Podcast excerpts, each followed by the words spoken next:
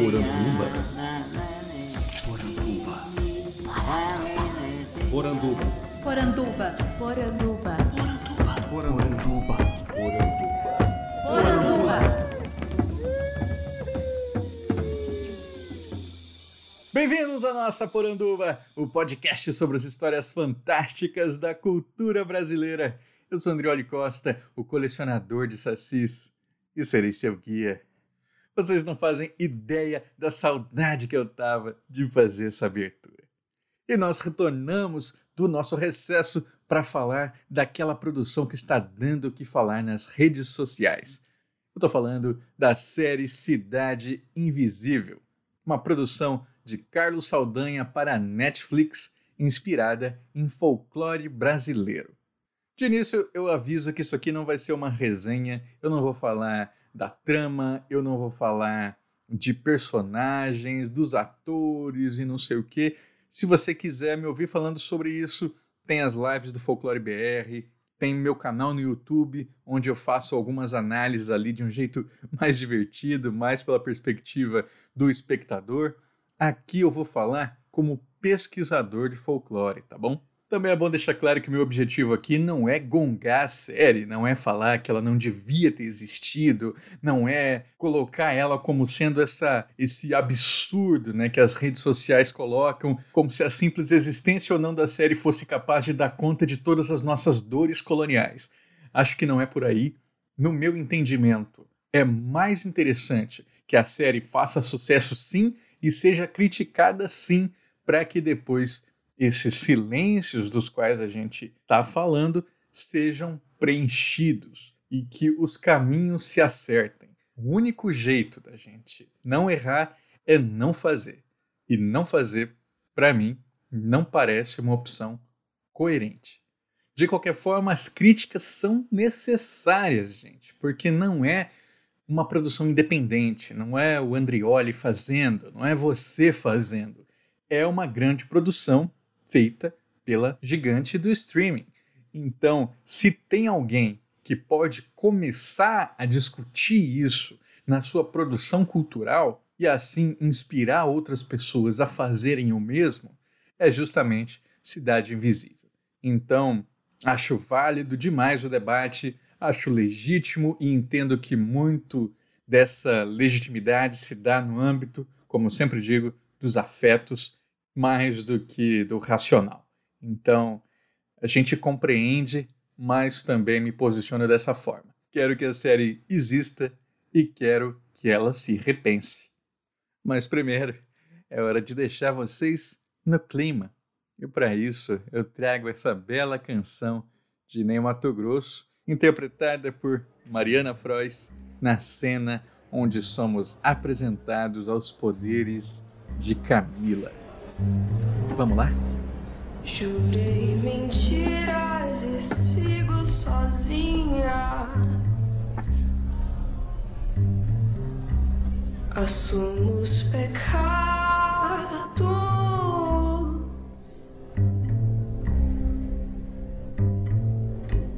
Os ventos do norte não movem moinhos. E o que me resta é só um gemido. Minha vida, meus mortos, meus caminhos tortos. Meu sangue latino.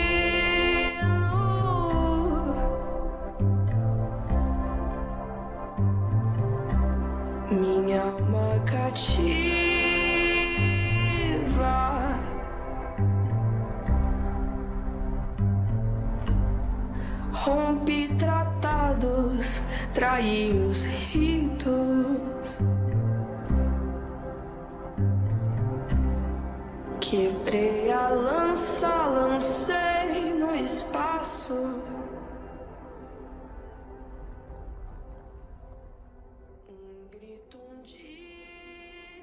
Para quem não assistiu a série, né, eu recomendo que primeiro assista, depois escute aqui o programa, porque, claro, eu vou tratar de alguns spoilers para que a gente possa ter uma discussão mais aprofundada. Mas se você não se importa com isso, então aqui eu dou uma sinopse geral para que a gente se localize na discussão.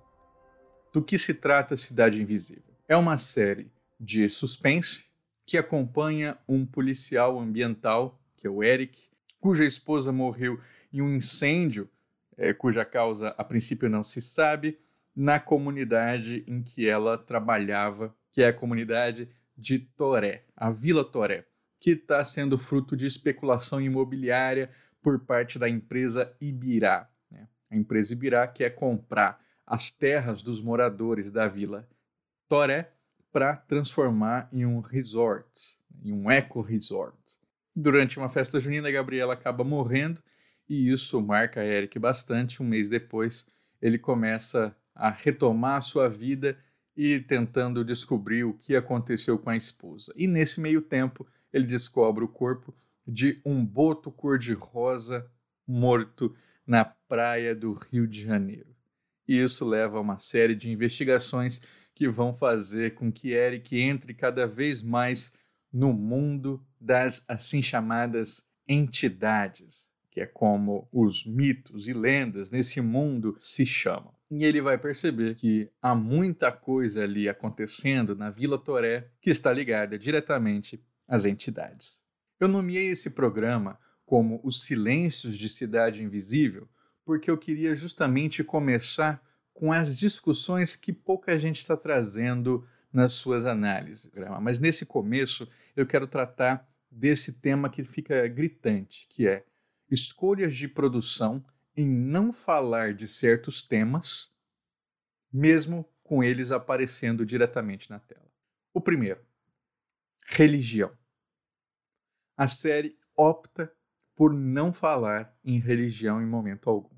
E isso causa um grande estranhamento quando a gente tem a cena da Camila, que é uma mulher negra, se revelando né, como uma sereia. Então ela diz: as pessoas me chamam às vezes de Yara, me chamam às vezes de mãe d'água, me chamam às vezes de sereia.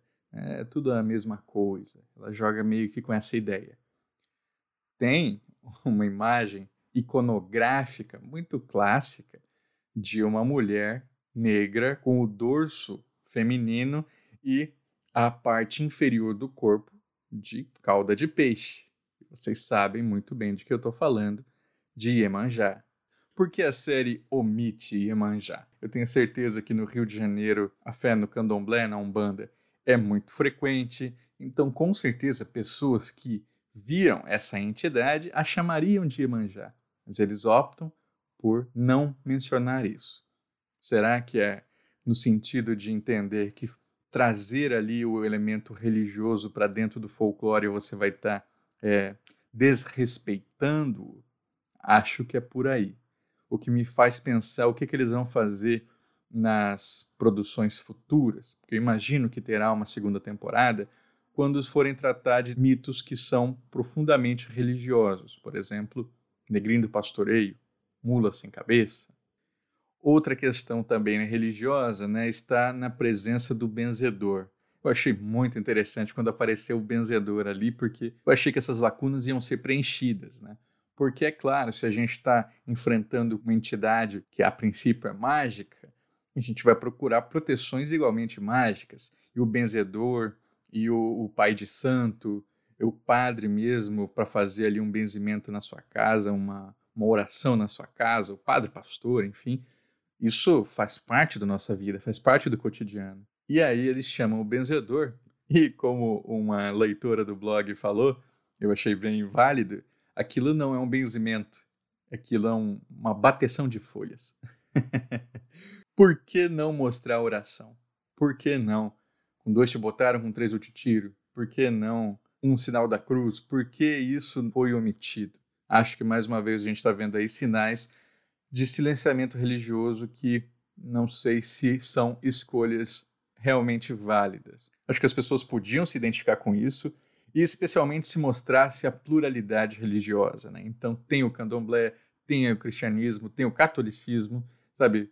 Tem espiritismos, inclusive dentro do espiritismo eu já ouvi pessoas é, falando isso, né, dando essa entrevista, que o saci, o lobisomem, não sei o quê, são espíritos que estão em processo de evolução né, e que por isso permanecem na Terra. E isso poderia muito bem ter entrado na série de maneira respeitosa, uma vez que se a gente vai mostrar não só uma, uma vertente, mas várias outras, né, isso tudo acaba complementando esse grande painel brasileiro que é de uma plurireligiosidade. Tenho certeza que vocês têm aí alguém na família que vai na missa, mas também vai tomar um passe. isso é normal, isso é a religiosidade popular brasileira. Isso faz parte da nossa cultura.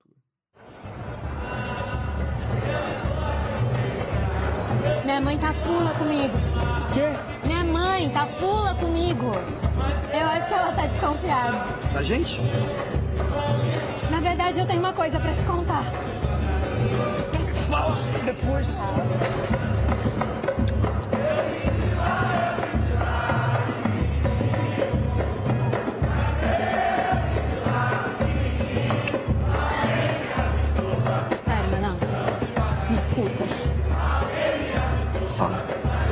Fala. Eu tô grávida. Outra questão é a da localidade. Muita gente criticou o motivo de se escolher o Rio de Janeiro como espaço de atuação dos seres do folclore. Essa é uma discussão que ela é mais problemática do que a princípio parece, porque estamos lidando com dois elementos, duas questões que ambos precisam de atenção. A primeira é a centralidade da produção, sempre feita no Sudeste, sempre retratando esses espaços do Sudeste, tanto que quando se vai, por exemplo, para uma telenovela brasileira gravada no Rio Grande do Sul, nossa, que diferente, né? Isso já é um rompimento de padrão, de tão estabelecido que São Paulo e Rio estão. né? Então, por isso, é perfeitamente legítimo o questionamento do porquê que a série foi filmada nesses espaços. Porém, o que eu acho complexo é que as pessoas quisessem que a série tivesse sido filmada em Norte e Nordeste porque folclore só pode existir lá. E isso é uma outra questão que deve sim ser repensada.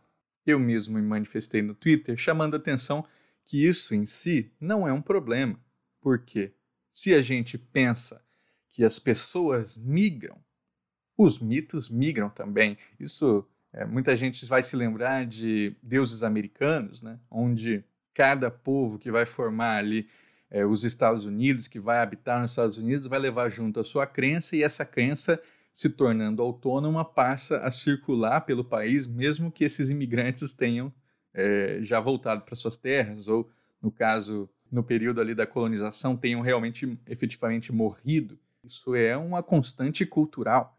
Pensem só, a pessoa que se muda para um outro estado leva junto a sua cultura.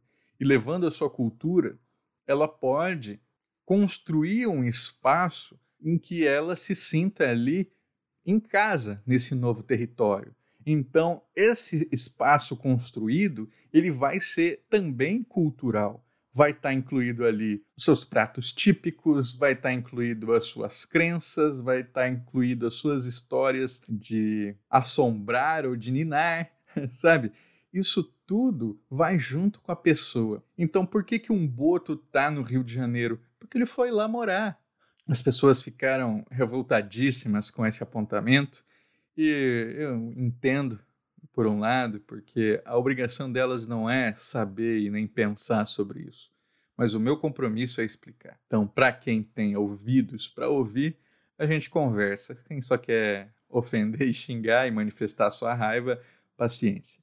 Bom, eu falei morar, mas se a gente pensa no Boto como um sedutor, um conquistador, imagine quantos botos não viriam, por exemplo, para uma grande festa como um carnaval na Bahia, um carnaval do Rio de Janeiro. Faria total sentido. E porque a Cuca tem um bar na Lapa. Vocês lembram da cena?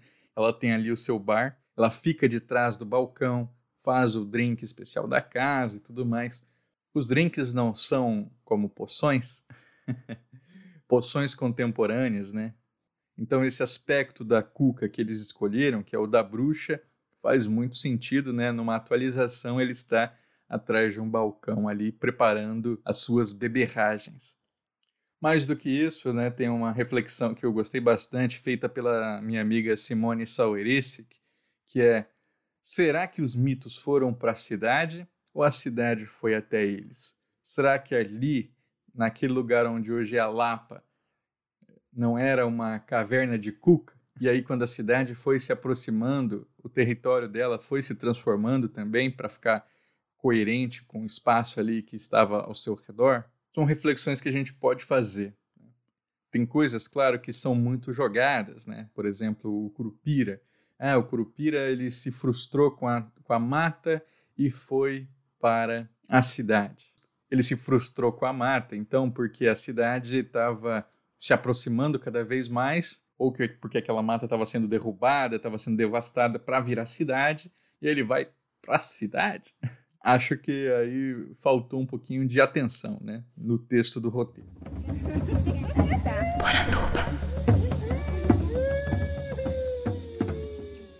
De qualquer forma, é importante a gente ter em mente o seguinte?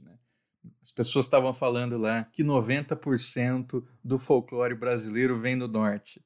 O que, que é isso, né? Bom, para quem entende que folclore atravessa todo o grupo humano e que a gente vive folclore no nosso dia a dia, porque folclore não só são mitos e lendas, são modos de sentir, pensar e agir de um povo, caracterizam a identidade e são transmitidas pela tradição, a gente entende o que está acontecendo.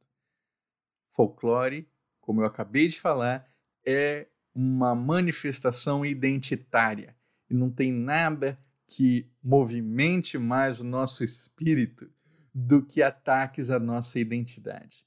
Então, quando essas pessoas que sentem essa propriedade de algo que lhes é identitário percebem isso se escapando, ou percebem que outras pessoas também compartilham disso, elas se sentem atacadas e reagem, claro, violentamente.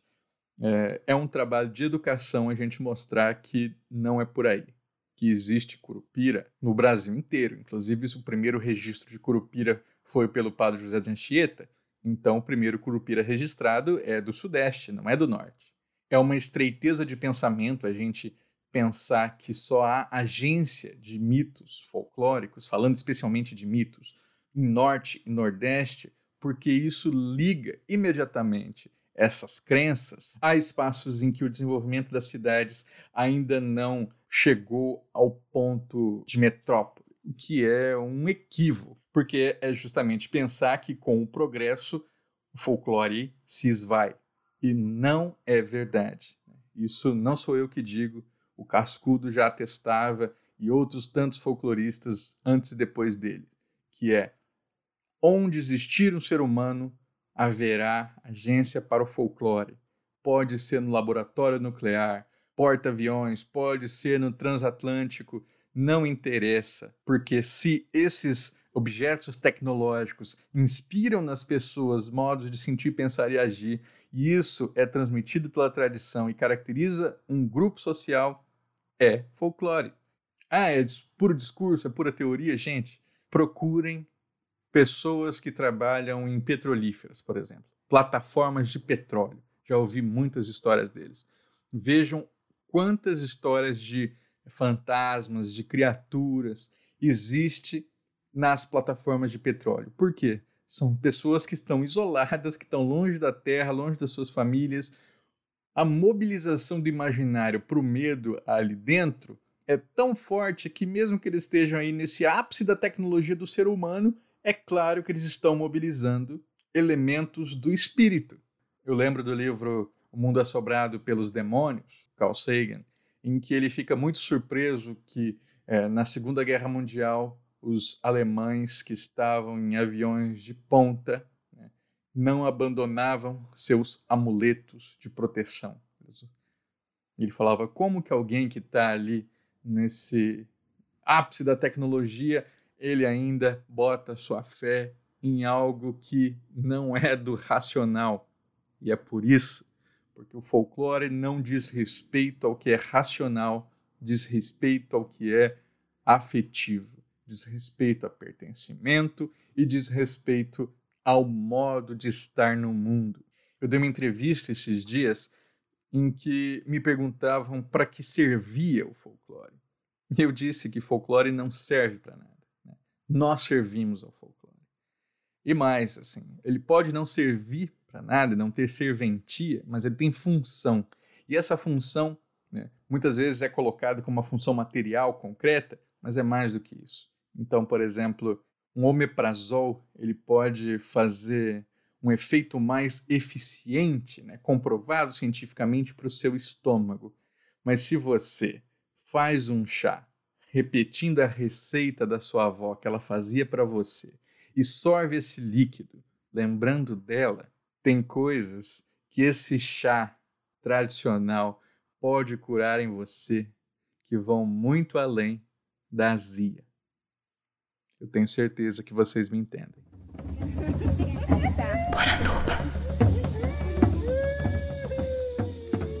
E agora o grande elemento de silenciamento que fica evidente em Cidade Invisível, que é o apagamento indígena.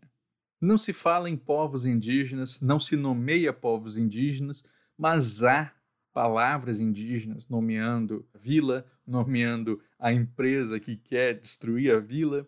A gente tem o Curupira, né, que na sua origem é colocado ali como um indígena, mas que não é um ator indígena. Vamos lá, uma coisa de cada vez. Então, fica patente que a série optou por não falar em povos indígenas, não nomear nenhum. Né? E também em não escalar atores indígenas. Me parece que isso foi consciente. Vejam só, eu acho sim que a série pecou demais nesse elemento. Por outro lado, eu entendo que é um impasse. Porque vejam só, nós já falamos aqui no programa Folclore é Etnocídio, interrogação, que muitos membros de povos indígenas, especialmente os jovens aí de redes sociais, eles reivindicam né, que folclore é uma forma de etnocídio da cultura indígena, que é uma forma de apagar espiritualidades e religiosidades, que é uma violência tremenda sobre uma cultura existente.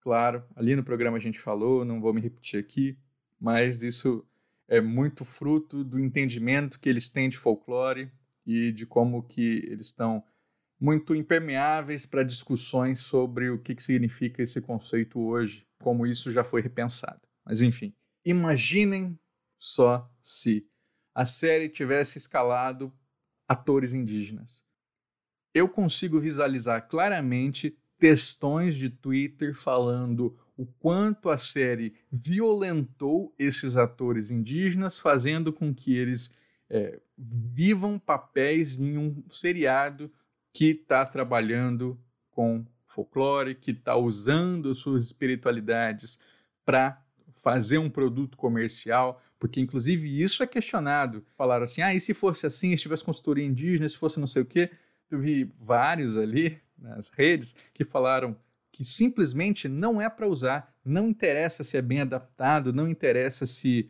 é, tem consultoria, se não, é não toca, isso é nosso. Né? Então, como eu disse antes, é, tem essa sensação de pertencimento na identidade aí, como se ninguém mais vivenciasse os fatos folclóricos, os elementos de cultura como nós, né? De que só o nosso equivale, né? Só a nossa cultura que existe, a outra é um pastiche. Então, se há os mesmos elementos culturais aqui e no meu vizinho, esse aqui é o verdadeiro. O vizinho está copiando, ou o vizinho não acredita tanto quanto eu. Será mesmo? Né? Será que a gente não tinha que pensar um pouquinho nisso?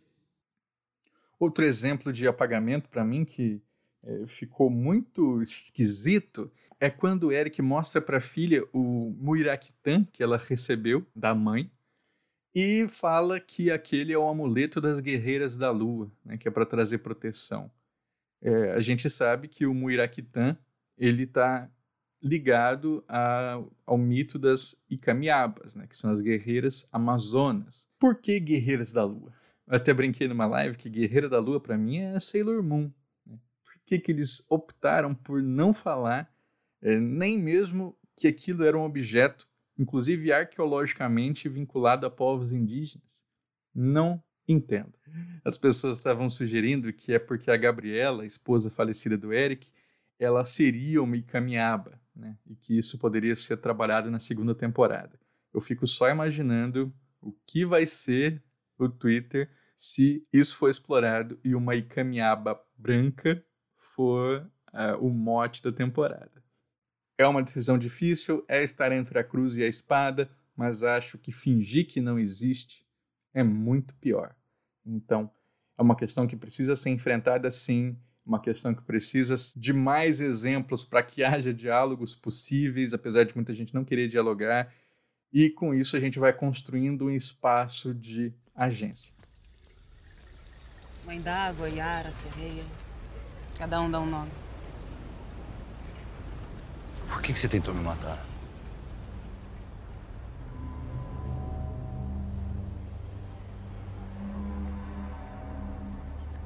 Quem eu amava acabou me matando.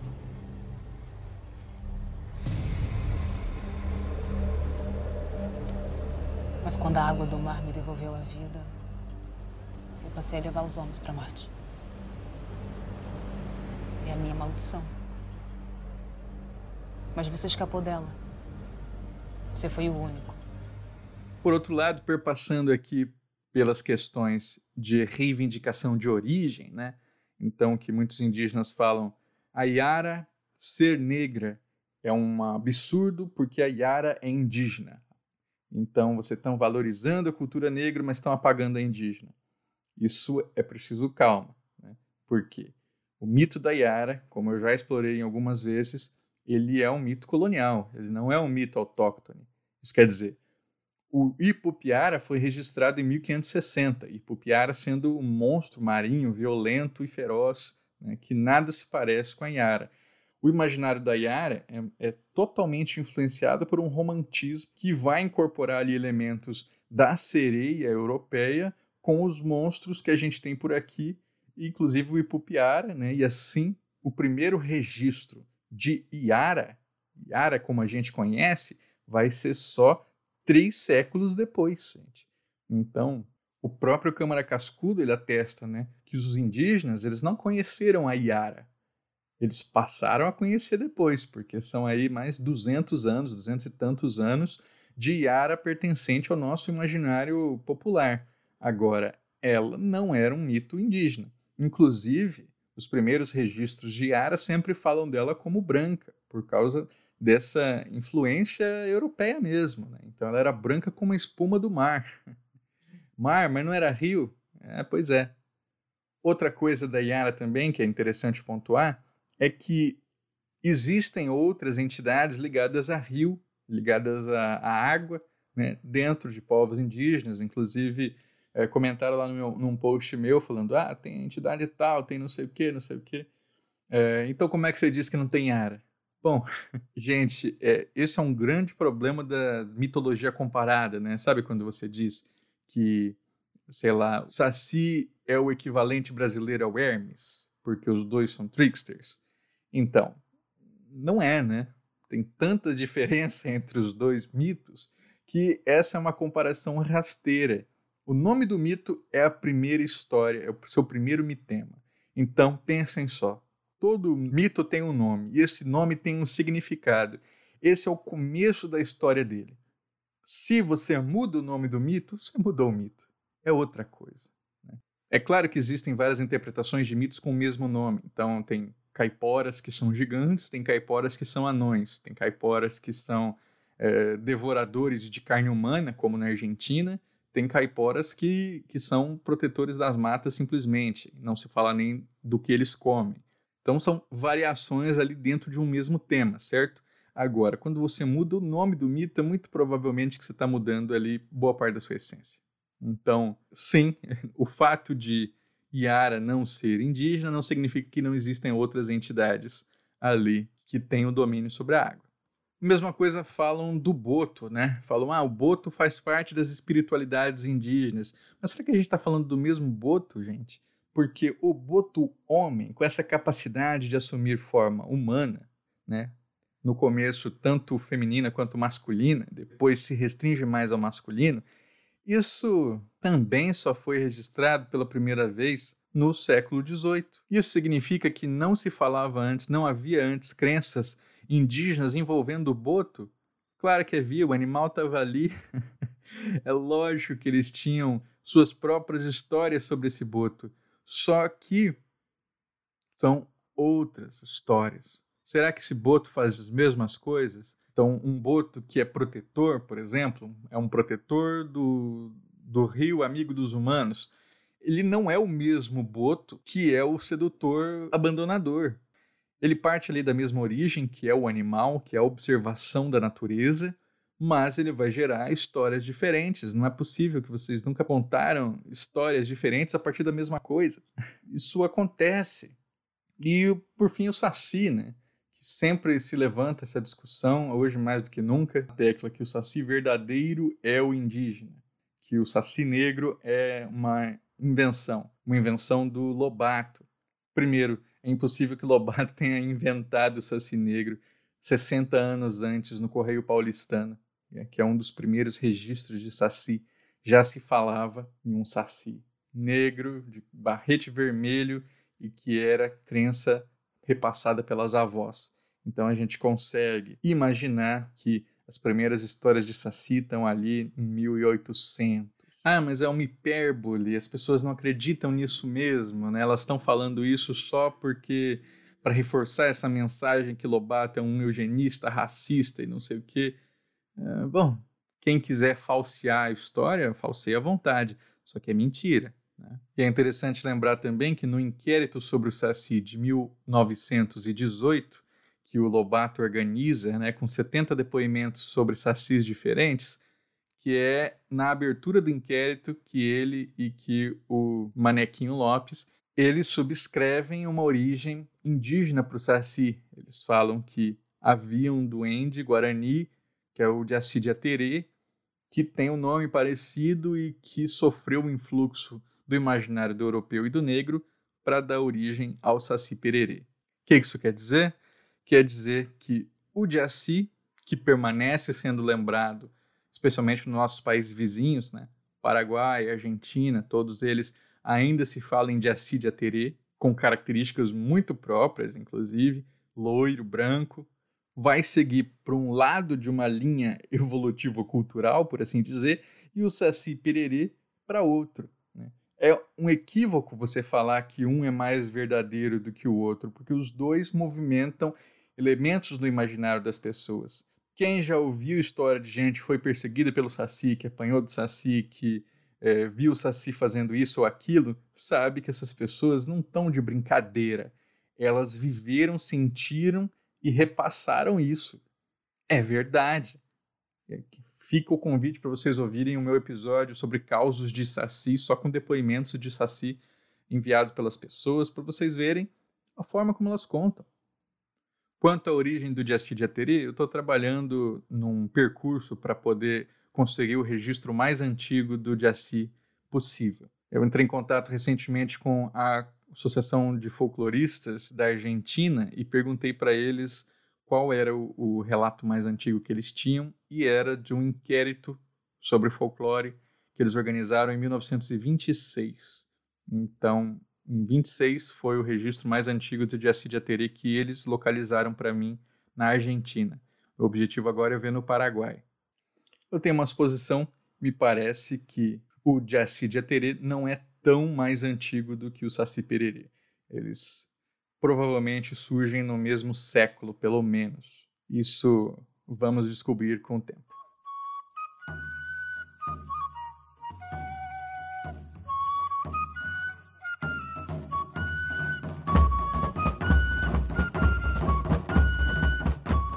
Gostou do programa? Eu espero que sim. Se gostou mesmo, faça como os nossos queridos apoiadores que assinam mensalmente os planos do colecionador de sacis em padrim.com.br barra saci, catarse.me barra saci e no picpay.me barra colecionador de sacis. É graças a eles que nós nos mantemos aqui sempre falando de folclore independente da mídia. Poranduba estava de recesso, mas a gente lançou um conto de terror com bate-bolas, a gente lançou vídeos pra caramba no YouTube, a gente está discutindo folclore em todos os ambientes, então se você quer dar essa força para que a gente continue, faça como essa equipe maravilhosa que é formada pelos apoiadores.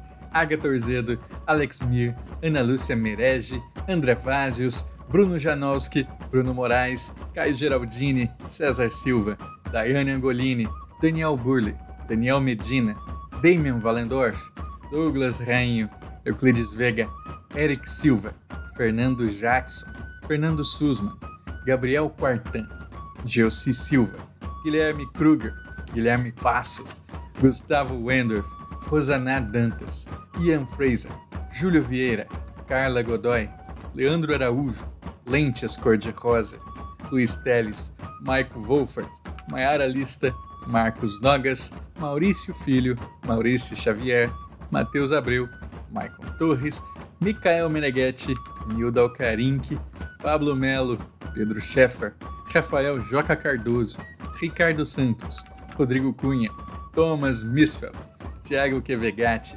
Vinícius Milhomem, Vitor Nogueira, Vitória Silveira, Valdeir Brito, Velma Reis, Ítalo Alcântara e Zé Wellington. Muito obrigado, pessoal. Vocês ajudam a tirar o folclore da garrafa. Esse podcast foi produzido e editado por mim, Drioli Costa, o colecionador de sacis. Acesse colecionadordesacis.com.br. Um abraço e até a próxima.